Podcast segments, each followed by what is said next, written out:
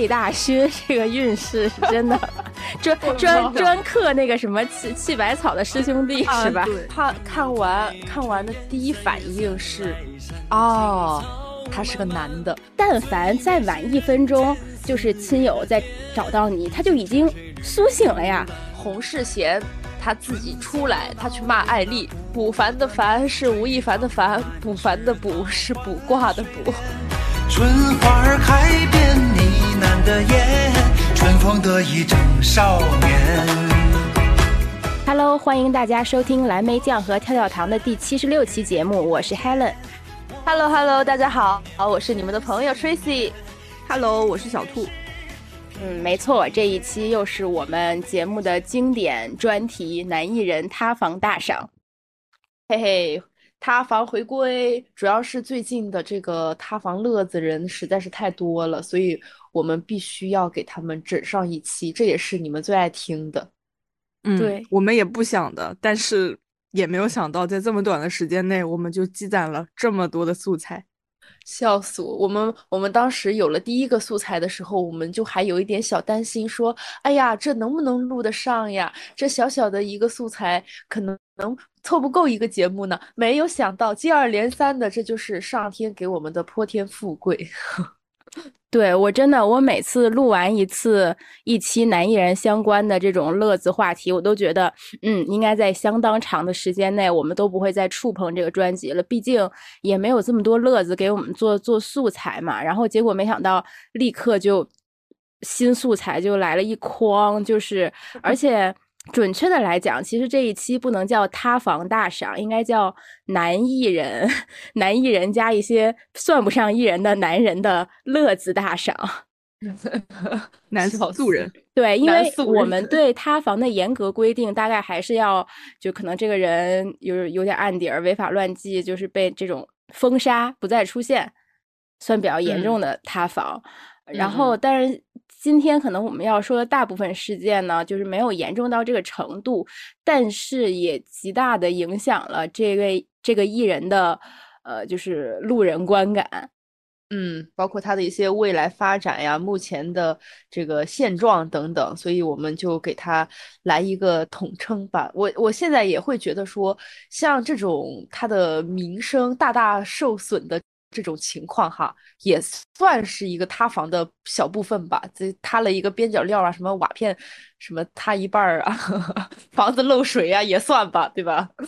对对，这个就是大家的评判标准不同，可能会有不同的说法。所以我们为了谨慎起见，就是这一期我们把它归纳为男艺人乐子大赏吧。然后我们今天主要会提到四位。男艺人，我们会依次去吃瓜和看乐子。首先，请出我们的第一位男艺人，也就是春节期间的顶流，挂在热搜上得有个一周时间吧。然后，春山学的主讲 白敬亭。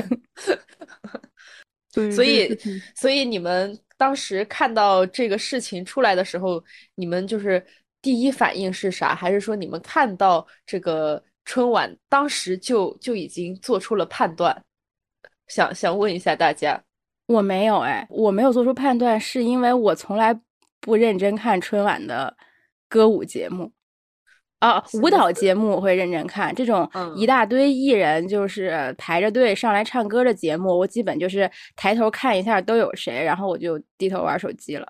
哎，确实，这种感觉都是放那个背景乐，就是你放着，然后让它吵吵嚷着那种感觉，热闹。嗯，当晚我就没有太注意这个节目发生了什么，就是它其实确实也不是特别起眼的一个节目。然后第二天，应该是第二天吧，就看到热搜上有一个关于白敬亭这个换换了衣服，然后还有走位的问题。但我的第一反应仍然是。我觉得不会吧，因为谁会吃了雄心豹子胆，在春晚这样的舞台上动手脚啊？嗯，确实，对，这是我的对这件事情的第一印象。印象，那后来的改观呢？你的再次转变是在哪里？对，后来的改观就是，我本来以为就是这个事儿稍微讨论一波也就过去了。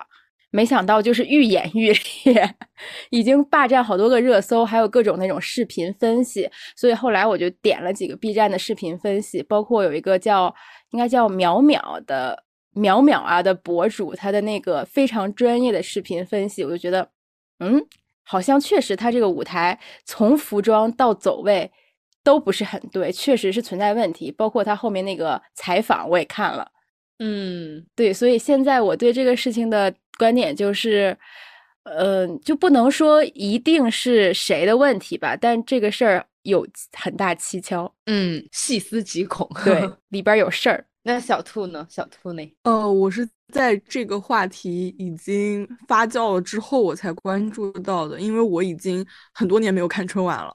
啊，对，因为我觉得最近几年的春晚真的都挺无聊的，就因为我我感觉稍稍微小一点的时候吧，就嗯。包括到一几年的时候，那个时候看春晚是一件很大的事情，而且基本上每一年都会有网络热梗，它是来源于春晚的，而不是说像现在呃春晚它会借鉴很多这一年的热梗，就已经嗯。变成烂梗了，其实，然后他在嗯。春晚上去把它表演出来。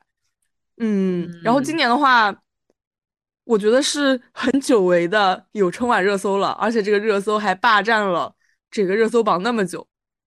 但没想到吧，这个热搜并不是一个很光彩的热搜。对，对对确实也没想到，因为今年春晚的节目单我也看了一下，嗯，就歌舞类节目很多嘛，语言类节目相对的话会比较少一点，所以我嗯在想，应该也没什么事儿吧，所以我就没看了。结嗯果也没有想到最后是上春山啊上去了。嗯对，然后这个嗯事情呢，就是呃，而且我觉得春山雪之所以好玩，就是你一定要和朋友一起吃这个瓜。哦，对的对的，对，我当时是我朋友来我家录我们上一期节目，小福老师，我们嗯两个录完节目之后就躺着在那边吃春山雪的瓜，一边吃一边笑，特别开心，就是有一种过年的氛围它有那个综艺效果在了。啊。是的，主要大家看周边的话，就是你会跟着那个 UP 主，你就逐帧分析，然后你就会觉得这个事情事情不妙，然后就跟你看那个侦探大侦探那种感觉很像。主要是春晚确实这个很无聊，就前两年春晚已经到了连吐槽都没得可吐的程度。然后我今年还就是我我真的对自我怀疑了一下，我是不是被那个 CPU 了？就是我竟然觉得今年的春晚水平有所回升。我感觉是去确实是比去年好看一点儿，因为去年真的就是在那儿包饺子。对，但是没想到最受关注的是出了这么大的一个乐子。嗯，对，我记得我当时看的时候，因为我是跟我爸妈一直坐在那个电视机前面，就当时我们家来了好多客人，然后他们正好就是都吃完饭走了，正好是春晚开始播了一会儿，所以我们是全家人都坐在那个炉子旁边就围坐，然后我就一直觉得很无聊，我打瞌睡，因为所有空调都开着。这个时候走上来了三位，就是哎看着还不错，然后那个整体央视的镜头一打，我说嗯，我说他们好看、漂亮、帅气，而而且经常在这种时候，就朋友圈儿不是大家都会分享一些自己的 reaction，我就打开看了一圈儿，就大家说哎呀真真好，真养眼，就是白敬亭、什么魏晨，我说魏大勋，嗯，我说这三个人不错，然后我还在那研究他们的底妆，我当时挺开心的，我就一你这是职业病。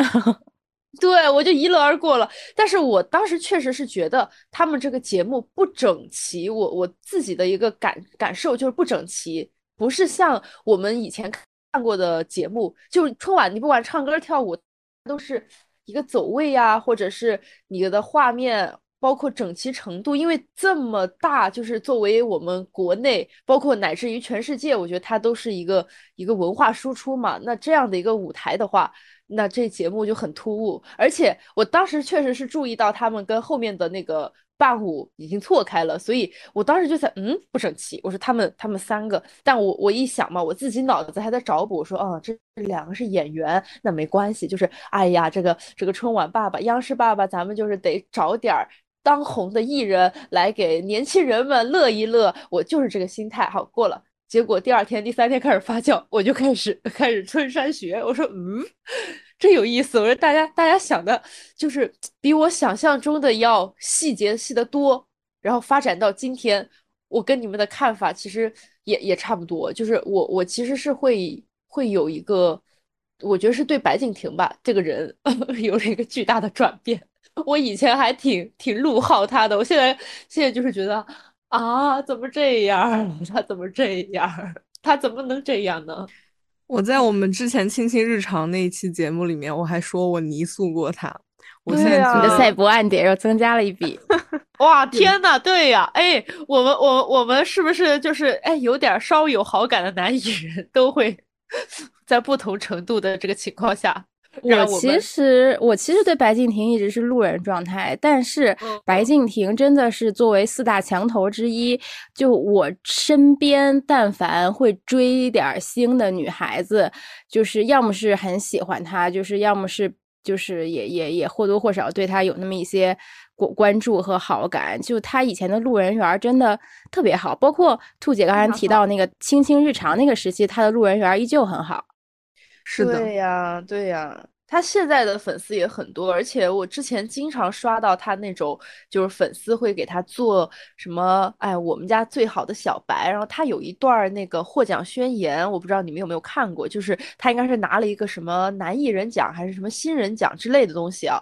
当时有颁奖典礼下面坐着特别多导演，然后他就是在那里自荐，就是啊，我是演员白敬亭，然后什么什么什么空档期，然后怎么怎么着，然后说自己。然后完了，下面其实其实粉丝的清一色的评论都是说，哎呀，特别真诚的艺人，什么什么努力终有回报，就这种东西。对，这营销号我刷过好多好多遍，我当时也觉得，哇，这个人感觉真的不错，就是很好，就是努力的争取自己的机会，什么工作也挺好。然后他他拍的戏，就你不能说特别好，但是他不烂，他哎，对吧？他不是那种你看了你就觉得特别烂的。嗯，所以，所以，所以后面他演了开端嘛，然后之前他所有的那些，就是都被扒出来，因为开端也算他又小爆了一把，对，好完了以后就又积攒了一波，到今天，就就跟那个大水球 蹦突然爆炸了，我觉得，哎，这人呢，就是。咋说？他现在的粉丝也也确实还还很多，但我觉得他就有点类似于杨洋的状态，就是铁粉是铁粉嘛，但是路人缘就是比较崩盘。所以这里不得不说，魏大勋 这个运势是真的，专专专克那个什么气气百草的师兄弟是吧？对，哇，他好厉害！三个师兄，三个现在都没了。不是，我觉得，我觉得魏大勋他在我 心里面，他很像那种夹缝生存的那种那种虫子。哎，我不能说虫吧，就是某一种呃顽强的小花小草。对，没有，因为我一开始想说小强，但我觉得小强有一点不太贴切，就是他是在那种竞争压力很大的那种地方，就是卷出来脱颖而出，就是龙卷风里面风暴中心永远有他，可是他永远都挣脱。而且而且他还每次都能够顺利的带走一波人气，很厉害。对，然后说回来，春山上春山这个节目吧，就很多人就可能在就双方在抗争这件事的时候，会有人说：“哎呀，谁谁敢在春晚上动这个手脚啊？”但是我后来就是看了一些分析，然后我就思考了一下，我觉得。就可能白敬亭这个人呢，平时就结合他的一些瓜啊，就是可能用用小聪明啊这些也比较多。他可能人确实脑子挺快的，但是用小聪明多了之后，人就会膨胀。就他可能也会觉得这次我也能靠小聪明赢到最后。但是人往往就是在这种时候栽跟头的。就我觉得赌徒心态也是这样的。主要看这么多分析，你你没有办法不被他。怎么说呢？因为你真的觉得有道理啊。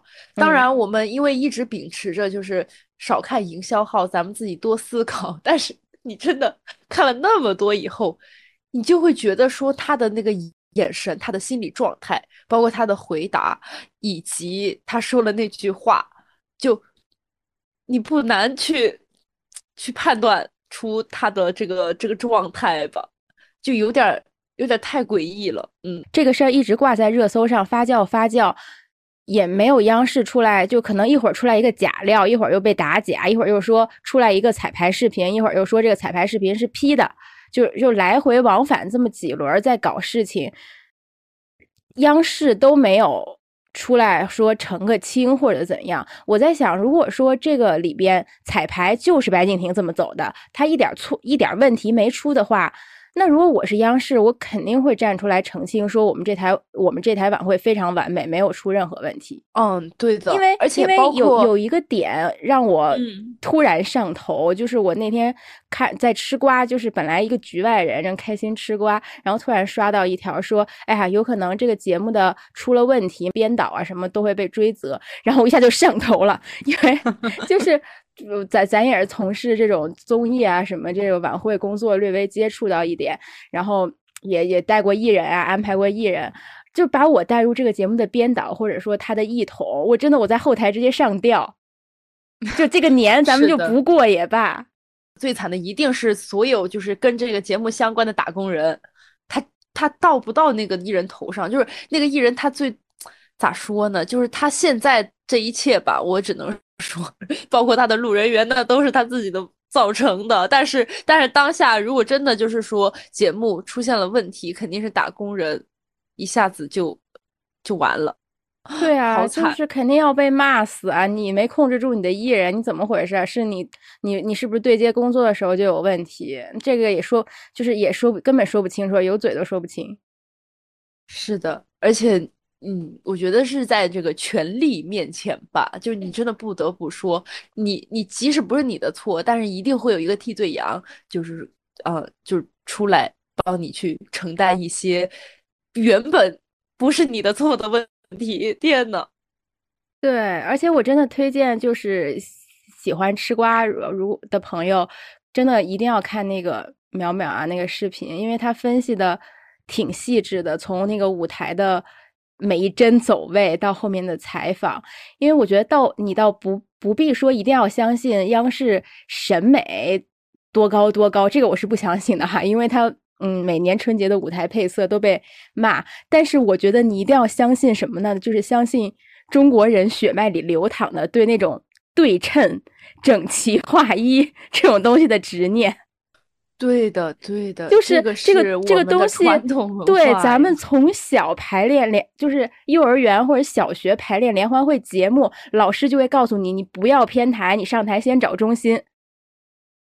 嗯，对呀，对呀，而且你看看咱们练的那个步兵，咱们那个天安门走的那些，我的妈呀，就是整齐整齐，真的就就就连我这种乐子，我就是搁那睡就快睡着的人，我当时都能看出来 他不整齐，我但是我就是自己还给他找补，你说说这对，他一个就是不整齐，一个是跟后面的伴舞就是错开的，而且真的嗯。小白他自己一个人穿了一身黑衣服，另外两个人穿的是白衣服，那这个白黑衣服的人他如果他不是 C 位，就很奇怪啊。对的，主要他们是三个人，就是三个人，嗯。你这个黑白白就怪怪的，我觉得现就刚才我们也提到那个央视的态度嘛，现在其实很多人都觉得这个事情是白敬亭的错，还有一个原因就是他们结束了这个节目之后，去央视直播间接受采访的时候，那个央视主持人说的话，然后那个主持人讲的那个话也是非常的精彩，就是中嗯华文化博大精深，这个语言的艺术，你有没有觉得这个舞台那么的空，这么的大？而 且他惊呆了。而且这位主持人，我印象里他后面的话他还自己发了微博。嗯，就也的是也是也是也是继续他的语言的艺术的特长。对，因为因为就是央视主持人，他们严格到就是都不能去其他的地方做节目的嘛。那那如果说他就是对吧，说错话，或者是以这个为代价要去内涵一个艺人的话，我觉得有一点太过分了。所以所以他讲这些，嗯，就是你只能说他是有原因的。他采访的过程中，白嗯敬亭也是肉眼可见的坐立不安呀。对他的那个心理状态，主要是他当时还说了一句话，就差不多行了，就这个是我当时听到我都惊呆了，他怎么能这么说呢？看到当时不是很，当时不是有人讲吗？说他是在对魏大勋职场霸凌。真的就就就是他啊！我说这这是可以说的吗？这真的可以说出来吗？这句话就是在我印象里，央视，哎呀，就是咱们咱们咱们其实中国人都挺好面儿的嘛。那央视你作为就是国家级最高的媒体，它更好面子呀。就前两年那个春晚呀，难看的程度就是众所周知的，就大家都受不了。央视每年还要跳出来挽尊一下，说：“哎，我们今年央视春晚观众的满意度是百分之九十九点九哦，然后收视率是多么的高哦。”所以我就觉得这么大的乐子挂在热搜上，春节七天一直挂一直挂，到今天可能还有零零碎碎的上热搜，就都没有都没有人吭一声，就挺奇怪的。确实，如如果那个 B 站的分析就是是是对的，就让我也挺信服的。在我看来，真的是这这个节目真的是挺大的舞台事故的，整个从服装到走位全是乱掉的。对，这个是。舞真舞算上算得上是很严重的舞台事故了，因为在所有的节目里面，只有他是不整齐的。嗯嗯，而且我也不太信服所谓的，就一般某个艺人出出了一些什么事儿，塌房，他的粉丝就会跳出来说：“哎呀，最近我们家哥哥是得罪人了呀，你们都一水儿的黑他。”我要黑一个人的话，我确实可以从很多料下手，但是我非要把央视拉下水，我也是活腻了。而且当时还有一个点在于，说是粉丝发的澄清视频被央视下架了。嗯嗯，这个就是真的是我感觉就实锤了，因为因为因为如果说他澄清的视频就是没有问题的话，那央视也不会站出来去把你这个东西弄掉。那他弄掉的意思是什么呢？对吧？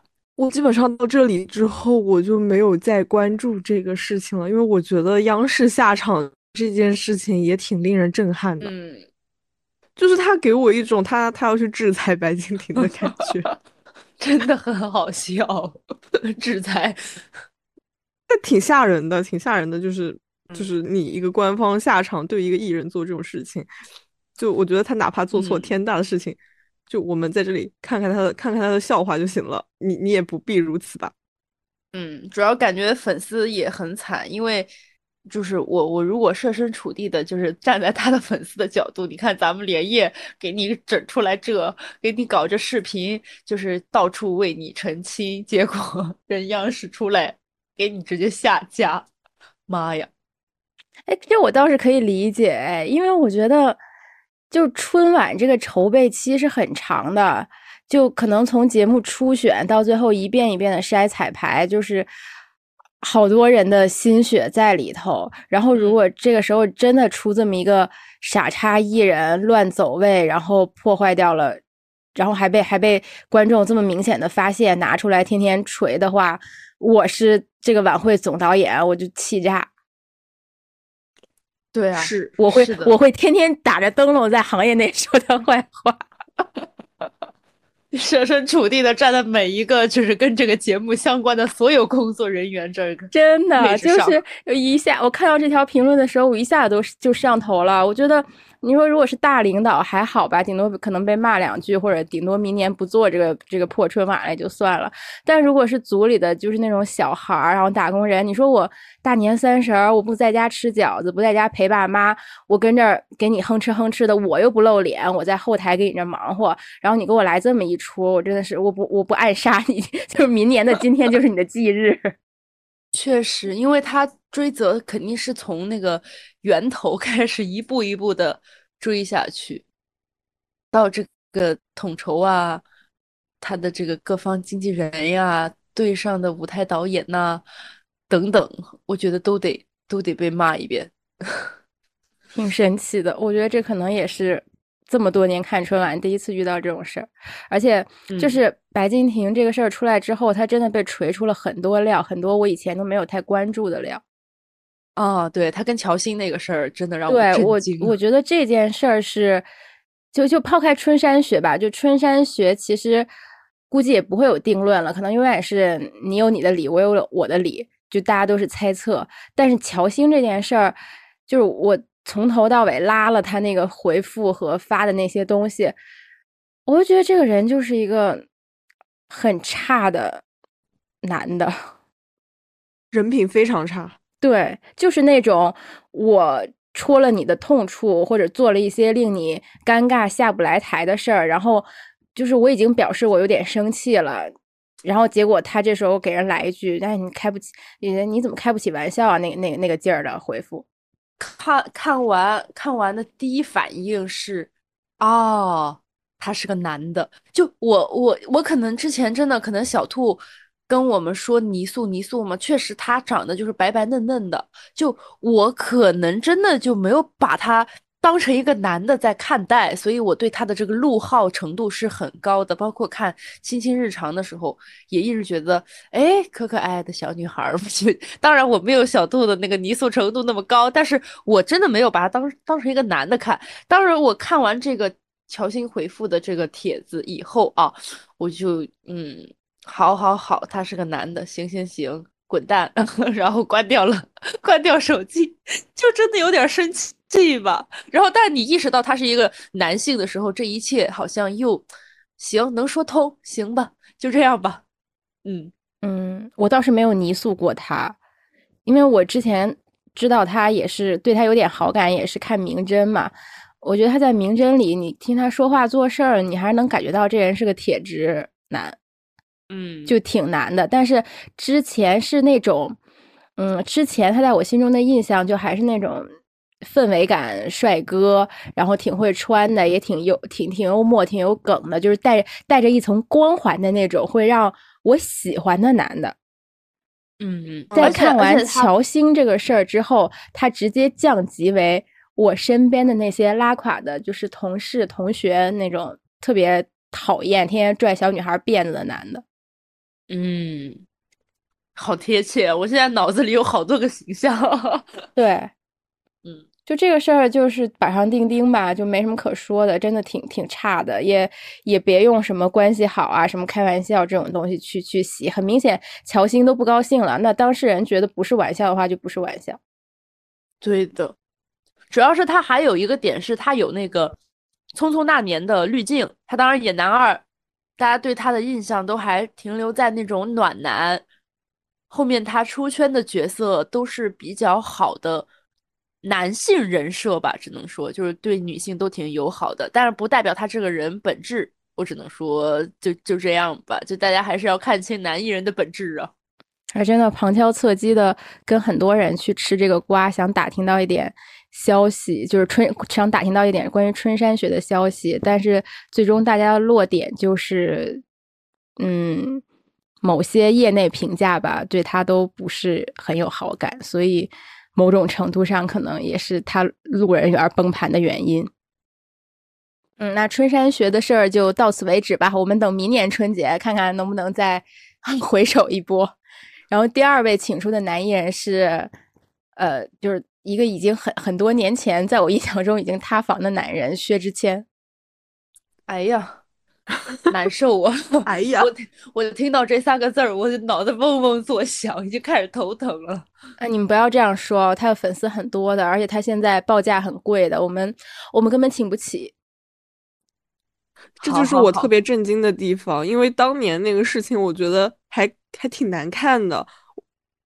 他在那之后，我以为他销声匿迹了，结果就是通过这个事情，我发现人家演唱会开的如火如荼，还有那么多的粉丝在他的评论区叫他宝宝，我太我我很失语，我哽咽了。这个世界终究还是颠了。我我之前是在我高中的时候，我记得当时他还没有他那个当时。第一次访就是他那个家庭家庭问题哈，家庭问题就是男人的品德问题这个事儿的时候，然后呢看过他的《火星情报局》，当时我对这个人的印象其实还算好，因为他整体的综艺感还挺挺强的，包括他可能也挺逗的。然后跟大家的互动啊，也而且当时那个年代还没有说是出来所谓的一些女权主义，然后对女性这方面的争议啊，这些都都还挺少的。然后我们的道德观和价值观呢，我觉得在当年也还算正常吧。然后直到说是出了他跟他老婆，然后又跟这个网红，然后什么孩子，就各各种各样的事儿哈，然后。一个求锤得锤的这么一个流传下来的梗，我我就对这个人突然之间我就就就就不行了。我我觉得这是底线吧。但是每个人其实的道德观、价值观，还有你自己的这个喜好，它其实是不一样的。嗯，我我我觉得是踩了我的这个超级无敌严重大雷。我觉得一个男的他他做了这样的事儿，他就是不干净，他就是脏，他就是恶心，就是非常严重。所以我后面怎么看他，我就是越看他，我越越觉得他就是那个那个那个猪圈里面的那个烂菜叶子，就是不不自爱。对对，他这次他这次被我们放在这期节目里的原因，就是他那个盗摄其实也引起了很大的风波嘛。我对盗摄这个事儿，哎，我也我也不说什么吧，因为我也不是狂热关注电影的人，但是我觉得他特别贱的行为在于他。盗摄这个事儿发生了之后，他还去写那种什么三个字儿、三个字儿去内涵别人，我真的觉得太 low 了。他又土又 low，他真的土的发指我。妈妈，我不想在互联网上看这些。我觉得，我觉得讲一个人土这个话就是有点不太礼貌，但是在薛之谦这里，我只能想到这个字来形容他，也可能。侧面佐证我是一个没文化的人吧，我就是特别看不惯这种文字乃凶器，可传善，可自恶，流量是干爹，可幻影，可报应，就这种这种话，就是我这种没文化的人最讨厌装文化的人，就是很难的，又意识到了他是一个男的，对，就又又再一次意识到他是一个男的，而且，很很很臭啊，真的很臭。他讲，而且这个事情就是。首先，首先我自己的话，我是一个非常反感盗摄的人。嗯，我之前，我现在不这样了。我上大学的时候，我看到朋友圈里面有谁就是拍的那种盗摄的那个图，我会把它删掉。我也是，我正想说，我看到谁拍的那种盗摄，就我会评估一下，如果他是我的好朋友，我可能会跟他讲一下，这样这样是不太对的，这样是不好的，就是巴拉巴拉，就我真的会说的。就是是好朋友的话，如果是不熟的，直接一键拉黑。滚！而且而且我自己就是呃，可能可能可能会被人说是那种影院警察吧。我是真的在电影院骂过，就是那种评摄的人，因为他们就是你拍就算了，你还要拍开闪光灯，就是非常影响其他人。而且就是这个事情的争议点在于说，他他是平射了，他确实拍了电影的屏幕啊，当时正在放的是正片。但是他这个算不算盗摄呢？大家就是针对这个东西，他展开了一些讨论。然后大概意思就是说呢，盗摄呢，它是一个侵害著作权的一个通俗的叫法。基本上呢，你如果是拍摄的是那种视频或者说是录音了，然后你用于商业，那你这个就算是盗摄。嗯。但是它是照片的话，那它其实它在那个法律里面没有明文的规定，所以说我们最多只能说它这是一个不文明行为，而不是一个法律行为，嗯，而而不是一个违法行为。但问题就是他的很多粉丝就抓着这一点不放，就说他又没有违法，你们为什么要攻击他呢？然后我当时我就在想，为什什么时候我们的道德底线这样低了？就是他只是一个不文明行为，这种话你们是怎么说得出口的？对啊。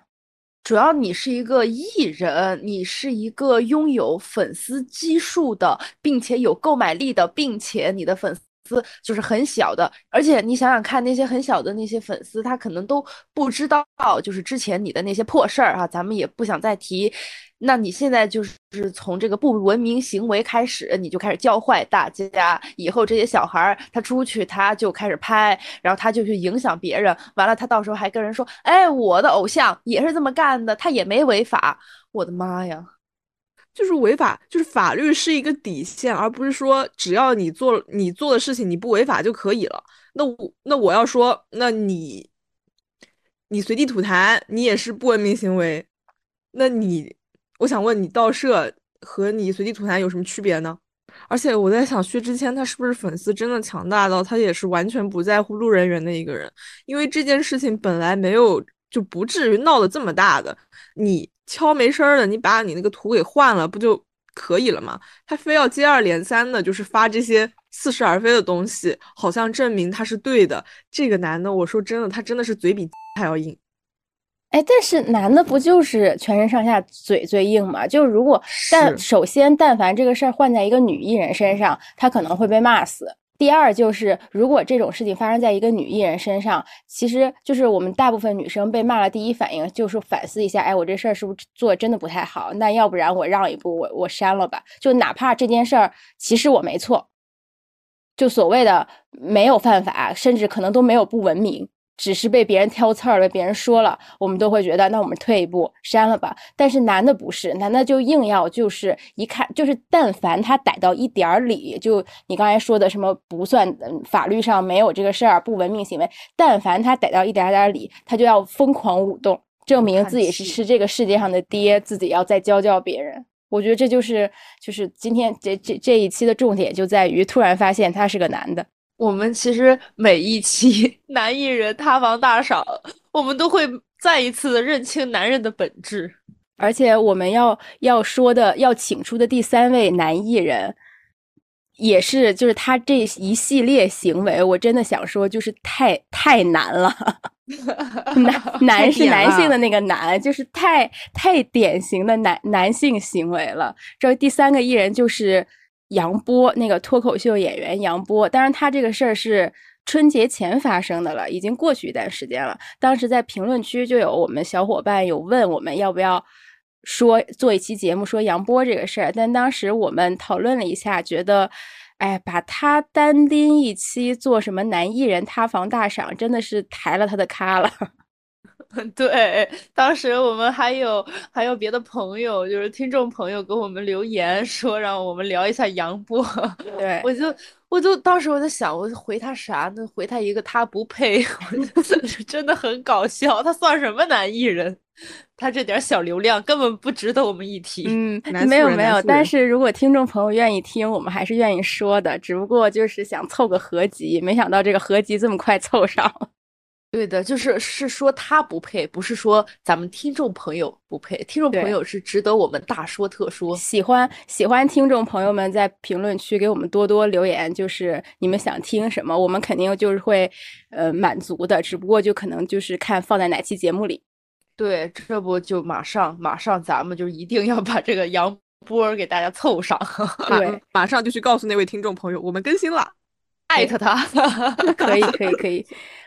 杨波这个行为，就是首先他作为一个就脱口秀，我姑且也称之为就是这种输出呀，就是需要有一定文化水平吧，文字工作者。嗯，但是他就还能写出“搞破鞋”这种词，我妈妈都不会再用这个词了，好吗？我就感觉他没文化呀，不好意思。而且他这个事情的恶心程度是，杨波他发那个长篇小作文之前吧，就他这个量级。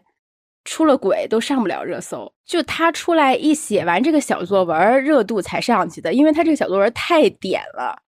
第一就 是他用“搞破鞋”去形容这个女生，就对出轨这个问题，就是我们今天先不讨论，嗯，到底要不要打小三儿，因为我觉得这个很真的很难 说清楚，可能开一期节目也说不清。嗯，但是我觉得至少大家应该有一个共识，就是在一起，呃，男的的出轨的。事件中，第一责任人是这个男的，对，就是他的罪过是比小三儿更大的，我是这样认为的。就是不管这个小三儿是被欺骗的当了小三儿，还是知三儿当三儿，我都认为这个男的的罪过远远大于这个小三儿。那当然，那肯定，因为他管不住自己啊。对，而且。你才是和你的另一半签订婚姻合约的那个人，你是违约人，小三儿并不是，小三儿只是一个来撬墙角的而已。对，而且这个女孩儿她还还是一个不知情的情况下，就当当然这个我们现在没有办法去证实她，就是知不知道或者怎么怎么着，这些跟我们没关系。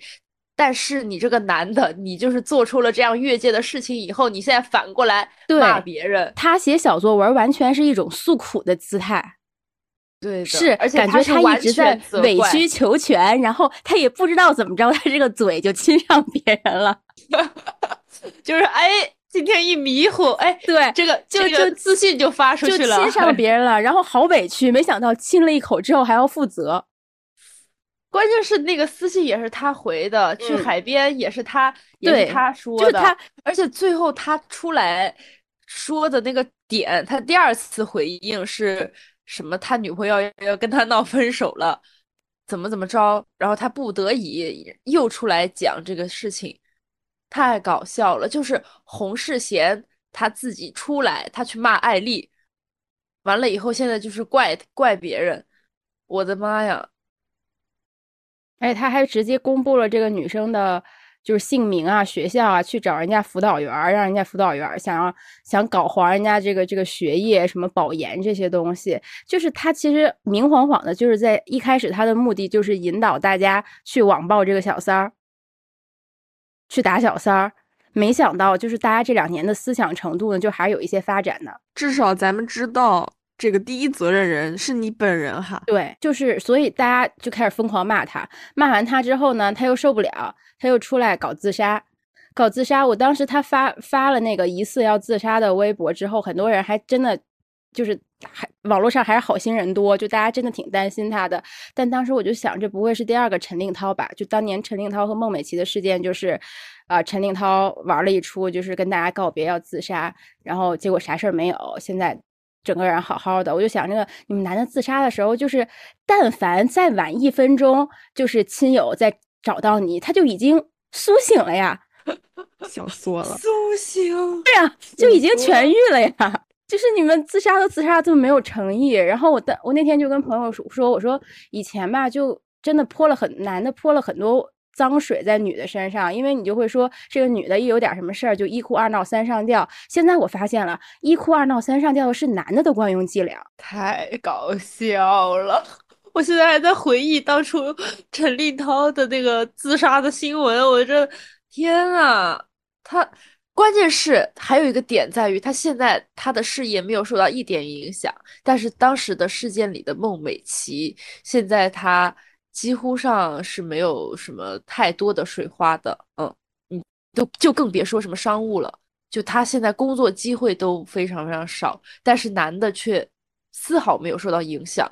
我觉得这个就是特别让让我难受的一个点。看了好几年的脱口秀大会，杨波这个人的脱口秀呢，第一他一直被人说是呃抄袭外国的一个脱口秀演员，因为我没看过外国脱口秀，所以我就。不不不不多说了，但是他自己哪怕是呃抄袭过来，还是他自己原创过来，一点都不搞笑。再搭配上他的脸，就更更更不好笑了。对，就是就是一整个一无是处吧。嗯，咱也不知道为什么，就还有疯狂的女粉丝，就挺难受的。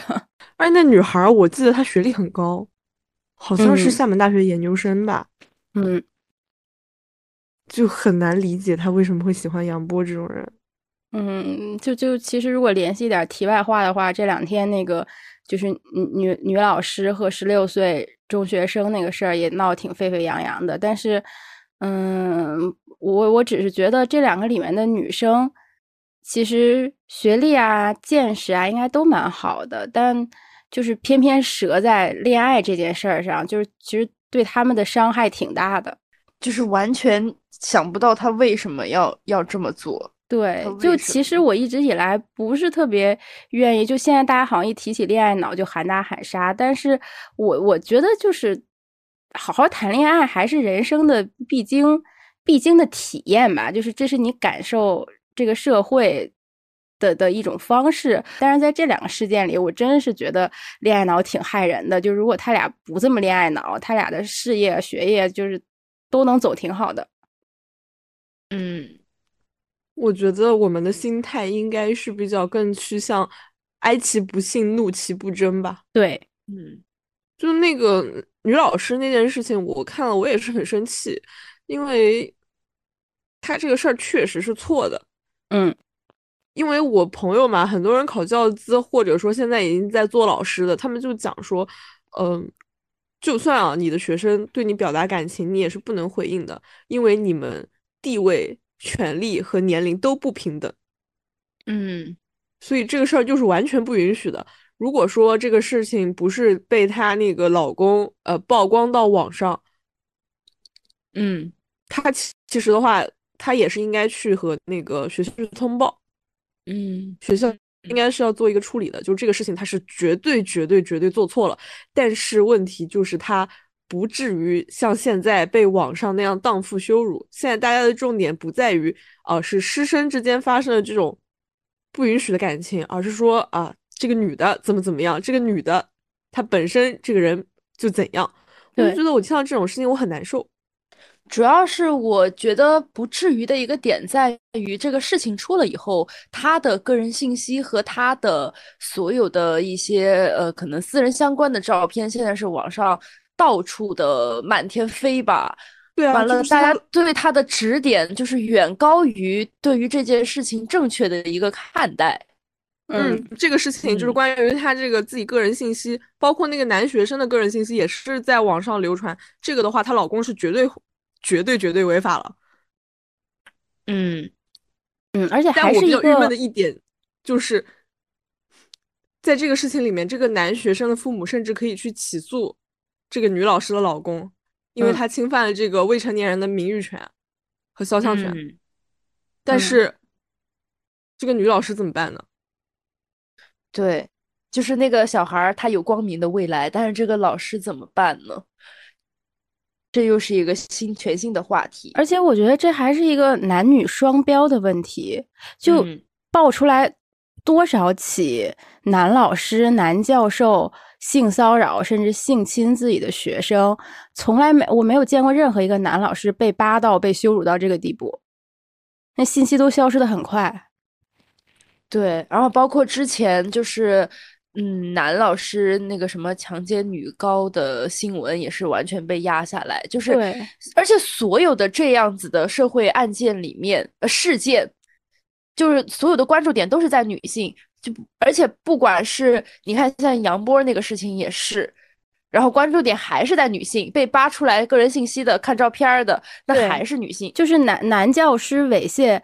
呃，如果是性骚扰学生女学生的话，被扒出来信息的依然是这个女学生。嗯，然后女老师犯错的话，被扒出来信息的也也是这个女老师，就是这是一个男女极其不双标，呃，极其双标的问题。所以这就让人觉得有点受不了，但是也能感受到，我觉得从杨波这个事情上也能感觉到一些大家的思想还是有有变化的。嗯，就是没有掉入他的那个陷阱。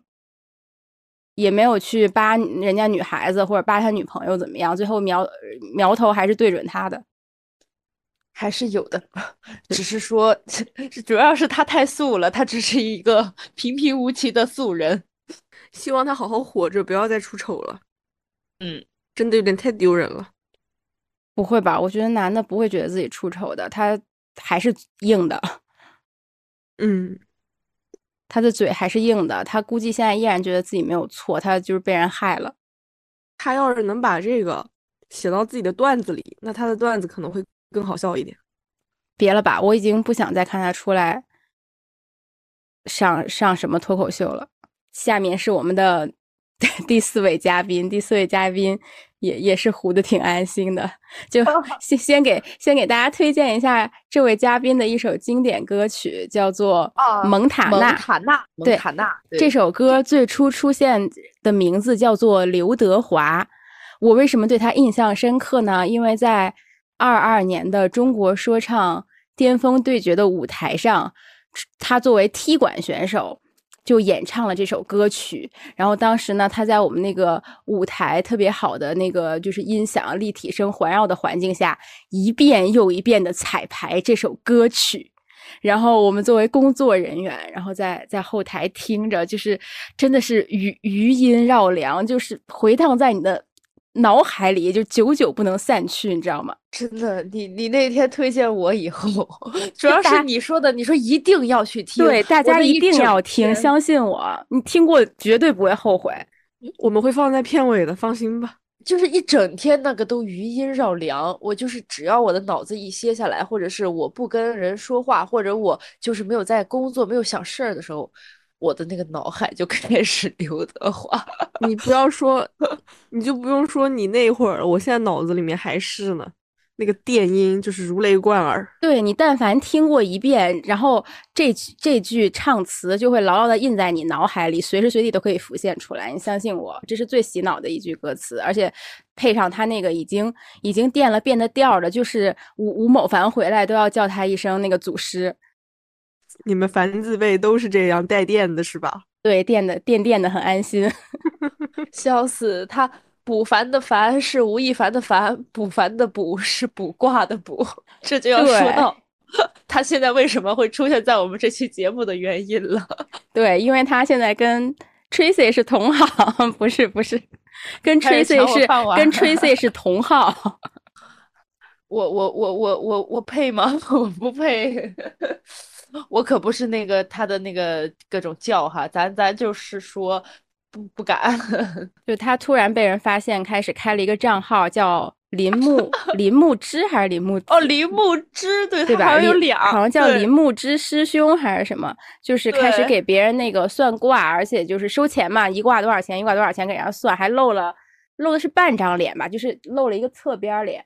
对，露了一个耳朵，然后他被人抓出来，就是因为他的那个耳朵，就是有各种之前还有他在机场啊什么路透，就全对上了。我的妈呀！那他自己也承认了，说自己最近喜欢什么易经啊这些东西。嗯嗯，就但是这人还是不能不能红，他稍微就是这个事情往上面讲一讲，立刻就有前女友出来锤他了。嗯，锤了什么呢？然后锤了。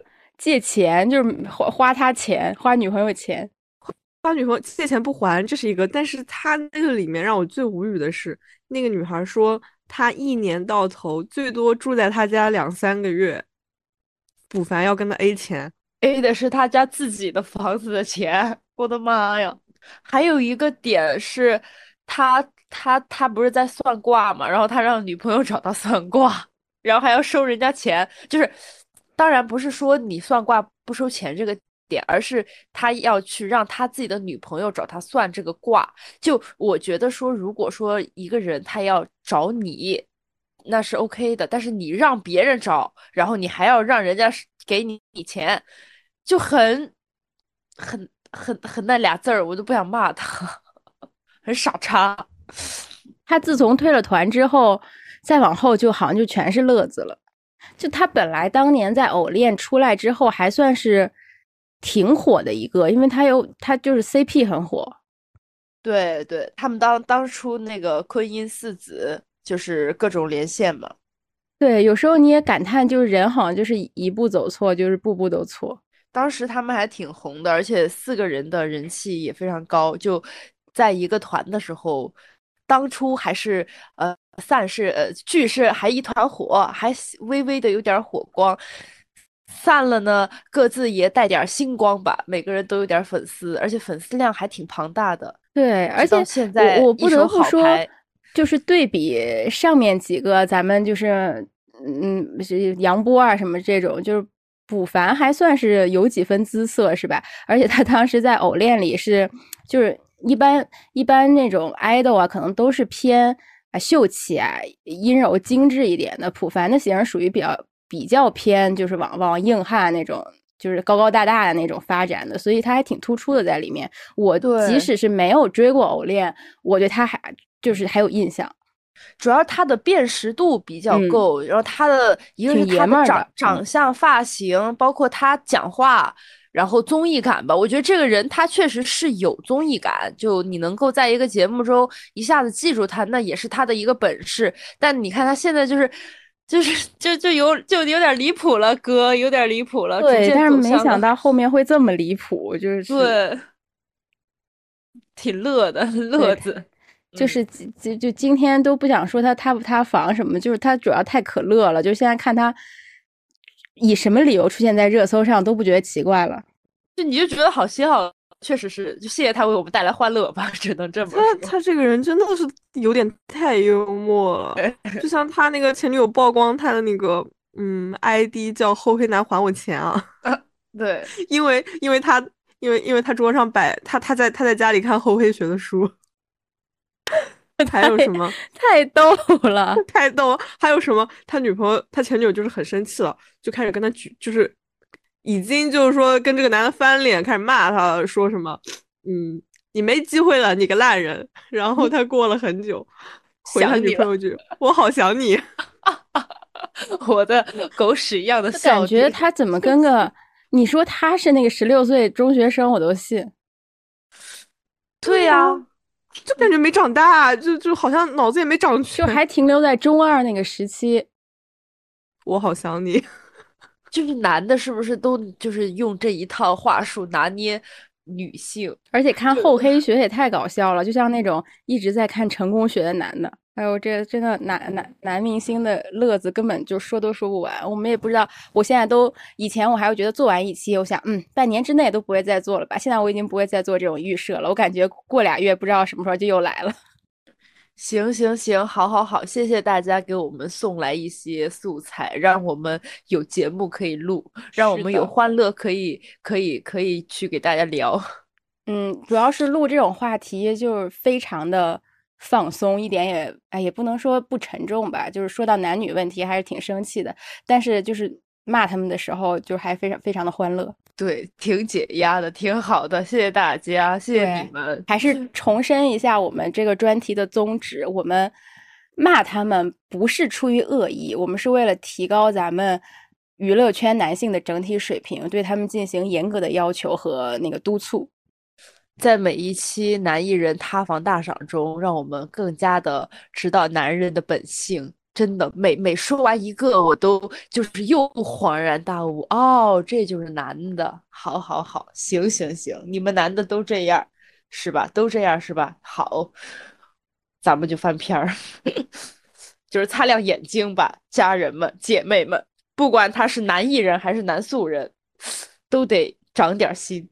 就真的希望大家就是要么睡到最帅的，要么睡到最有才华的，要么就睡到真心爱你和对你好的。好，那我们今天这期男艺人、男素人乐子大赏就聊到这里。对嘟，那希嗯望大家这一期节目就是开心愉快的跟着我们一起就是听完，然后也祝大家生活愉快，天天开心。对，多多在评论区给我们投稿一下你们想听的啊。哎最近最近就是感觉比较剧荒，就是没有什么剧可看，所以如果听众朋友们觉得有哪些剧想听我们讲讲，就是可以在评论区或者群里给我们留言，我们就去看。嗯我们就马不停蹄的安排上。嗯可以指名，可以指名。对，嗯，好，那我们今天就录到这里，我们下期节目再见。拜拜，拜拜。我是活在古希腊和斯巴达，深海里的巨齿鲨，巨齿鲨，为我建造金字塔，金字塔，传闻中的巴比伦的哲学家。舞台上的罗塔纳，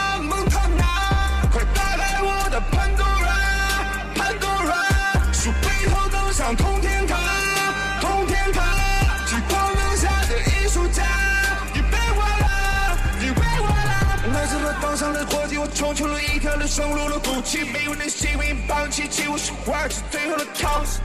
就算是继续覆盖，大不住身上的残余骨气，把外套都脱了，汉堡放身上，这才是真正的内交易。我看不看得透？